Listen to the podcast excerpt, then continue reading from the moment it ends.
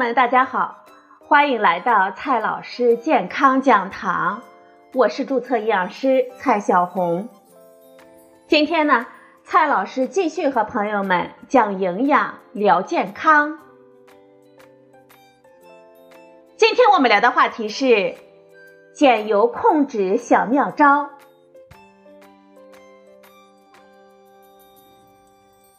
虽然我们最近对糖的恐惧日益增加。但是我们不能忘记，对多数中国人来说，吃太多的油是我们体重增加的更重要的原因。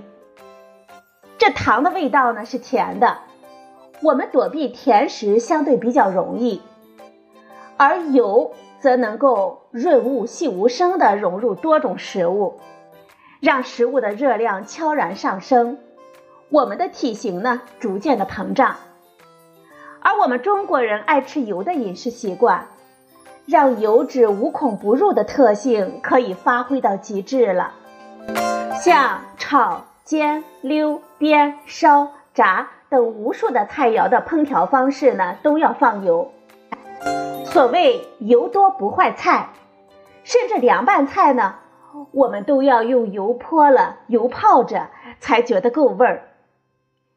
像各种美味汤汁呢，我们需要放油，比如说鲍鱼汁、鱼翅汤、浓鸡汁、浓肉汁、鲫鱼浓汤、奶油蘑菇浓汤等等，只要是浓稠乳化状态，都需要大量的油脂加盟。像我们身边的各种美味面点小吃啊，我们都要放油，不管是烧饼、火烧、酥饼、馅饼。千层饼、葱花饼、草帽饼、印度飞饼等等等等，哪一个不需要油脂和面的交融呢？像我们身边的各种煎炸食品啊，我们都要放油。这薯条、薯片呢就不说了，锅巴、萨琪玛、麻团、麻花、馓子、油条、猫耳朵、江米条等等等等，都含有大量的油脂。像我们身边的各种美味点心啊，也需要放油，而且还是饱和脂肪高、起酥性强的那种油。无论是牛角面包、手撕面包、各种派、各种蛋挞、各种曲奇、各种蛋糕、各种酥点、各种的酥性饼干等等，毫无疑问呢，都含有大量的油脂。关键是啊，这些食物虽然因为放了油而热量大增。但是呢，并没有因为放了油而让我们容易吃饱。相反，因为油脂增加了香气，扩大了食欲，更令我们欲罢不能，停不下口。这是因为油脂是饱腹感最低的含热量成分。按照等量的热量来计算，油脂和糖是最不容易让我们感觉到饱的含热量成分了。相比而言呢，蛋白质的饱腹感最强，其次是消化速度比较慢的碳水化合物。既高油又高糖的食物，在美味感觉上呢，往往是无敌的，比如说蛋挞、蛋糕之类的。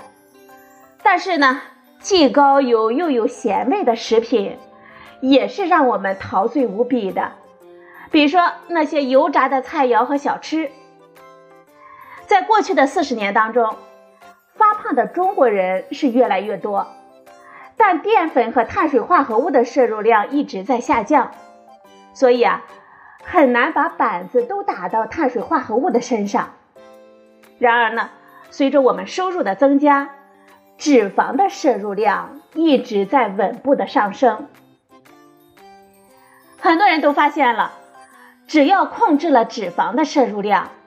虽然没有感觉到明显的饥饿，但是呢，却能慢慢的瘦下来。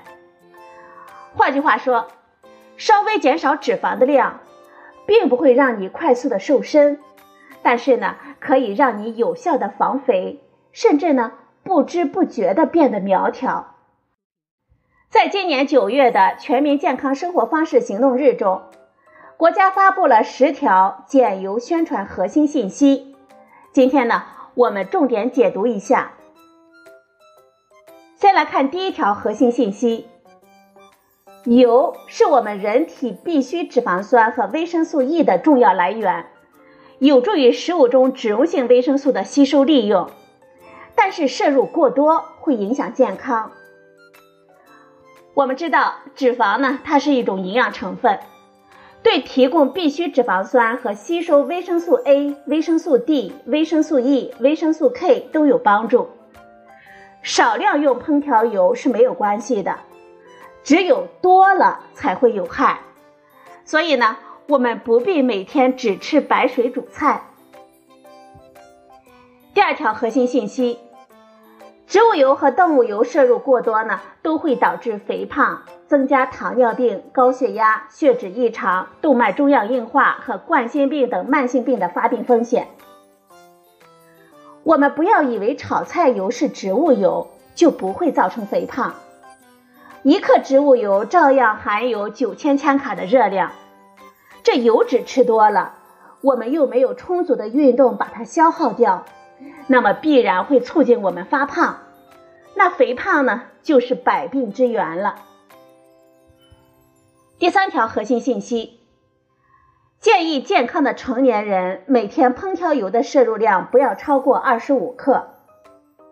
这二十五克油不仅包括炒菜时用的油，也包括我们从点心、饼干、小吃、面点、浓汤、奶茶、咖啡伴侣里面吃进去的油脂。包括液态的炒菜油，也包括固态的奶油、涂抹酱、氢化植物油、起酥油之类的。第四条核心信息：烹饪时多用蒸、煮、炖、焖、凉拌等方式，使用不粘锅、烤箱、电饼铛等烹调器械，均可减少用油量。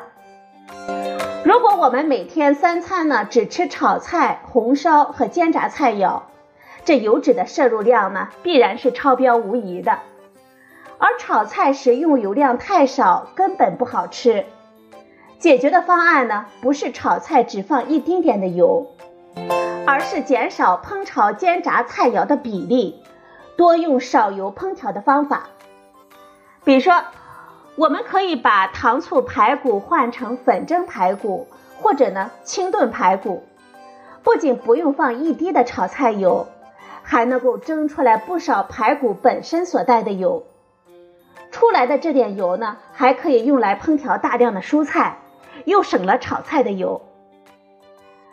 很多家用的烹调电器和新型的锅具可以大幅度的减少用油量，比如说。用不粘锅来替代普通的铁锅，用空气炸锅呢来替代普通的锅油炸，用烤箱烤来替代油煎，这些呢都可以帮助我们在减油的情况下做出美味的食物。大家呢不必恐惧不粘锅，它只要不干烧、不过火，并不会产生有毒性的物质。相比而言。为了怕糊锅放太多的油，我们吃了长胖，才是实实在在的看得见的健康的损害。第五条核心信息：家庭使用带刻度的控油壶，定量用油，总量控制。我们现在呢，要知道自己用多少油是非常重要的。很多家庭并没有自己用油过量的意识。明明菜盘子上沾满了油，还总觉得不油腻呢。我们可以买一个厨房秤，先称一下油瓶或者是油壶，再往锅里倒油之后，或者呢做了一顿饭菜之后，再称一下油瓶，用加减法就知道我们一个菜或者是一餐或者呢一天用了多少油，是否过量。对于日常在家吃饭的我们来说，可以制定一个减油的目标，让自家用油的数量逐渐的降低，是非常有效的防肥措施。我们买油的时候呢，不妨优先选择购买小包装的油，以免大桶油很长时间用不完，逐渐的氧化，品质下降。同时呢。小包装的油也能够更好的督促我们少放油。另一方面，我们要注意油脂的品质，不要贪便宜，我们不妨少用油，用优质的油。第六条核心信息：高温烹调油、植物奶油、奶精、起酥油等等都可能含有反式脂肪酸，我们要减少反式脂肪酸的摄入量，每日不超过两克。对于超市售卖的加工食品来说，含有反式脂肪酸的通常都是不太健康的食品。比如说奶茶、蛋糕、饼干曲奇、植物奶油、各种酥点等等，少吃它们对于预防我们肥胖是有益无害的。油炸等高温烹调的时候，会不可避免的产生少量的反式脂肪酸，所以呢，我们要少吃油炸食品，少做油炸食品。日常的烹调呢，减少过油的操作。如果以上两个方面我们做的都好，那么基本上不会受到反式脂肪酸的危害了。第七条核心信息：我们要少吃油炸香脆的食品和加工的零食，像饼干、糕点、薯条、薯片等等。正像我们前面所说的，很多的酥脆的零食或者是酥软的点心。包括香脆的果蔬干之类的低温油炸的产品，都是靠大量的脂肪来提供异乎寻常的美味口感。而且呢，为了提高起酥性，这些油脂通常都含有高比例的饱和脂肪酸，而脂溶性的维生素含量很低。我们一辈子不吃它们，完全不会影响我们的健康。所以呢，我们建议。只是过年过节和聚会的时刻，偶尔的享用一下它们，不要经常的放纵。第八条核心信息：我们购买包装食品的时候要阅读营养成分表，坚持选择少油食品。按照我国的法规，包装食品上的食品标签上必须提供营养成分表。一百克或者是一份产品中的脂肪多少，都会写得清清楚楚。我们在享用美味口感之前，一定要看清楚其中的脂肪含量有多高。我们要明明白白的吃，不要自我欺骗。第九条核心信息：减少在外就餐的频次，合理点餐，避免浪费。为了加强口感，餐馆烹调食物往往会比我们家庭烹调的时候放更多的油脂，常常采用过油的操作和油炸的处理。比如说，号称香酥、干煸、干烧等的菜肴，实际上呢都有油炸的工艺。所谓的烤鱼呢，很大部分也是油炸的，而且是泡在油里的。所谓烤肉。往往是在腌制原料的时候已经用油拌过，所以呢，在外就餐可能就会带来更多的油脂了。我们点餐的时候，可以用高油菜肴和少油菜肴合理搭配的方式，控制一餐的油脂的摄入量。比如说，今天呢，我们点了一个有很多的烤鱼、红烧肉之类的硬菜，我们就要配合一个大拌菜。白灼蔬菜之类的清爽菜肴了。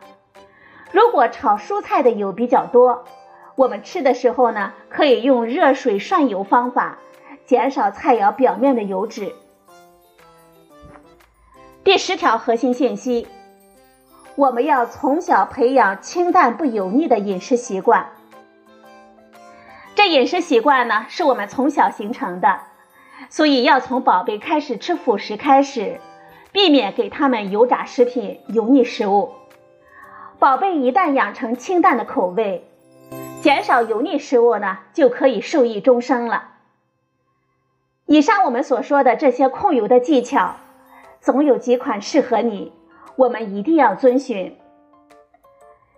其实呢，我们并不用每天只吃生蔬菜、白煮菜，只要我们心里想到减油的问题，把以上这些建议呢。切实应用到我们的生活当中，这一天就能够轻松的减少十几克的脂肪了。炒菜油的脂肪含量是百分之九十九点九，是我们生活中热量最高的食物了。如果我们一天少吃十克的炒菜油，就等于减少十克脂肪的摄入量。如此一年积累下来，就减少了七斤重的纯脂肪的摄入。朋友们想想看吧，如果它们变成肥肉长在我们的身上，那是多么大的一坨肥肉啊！我们要做多少辛苦的运动，才能够把这七斤的脂肪减下去啊？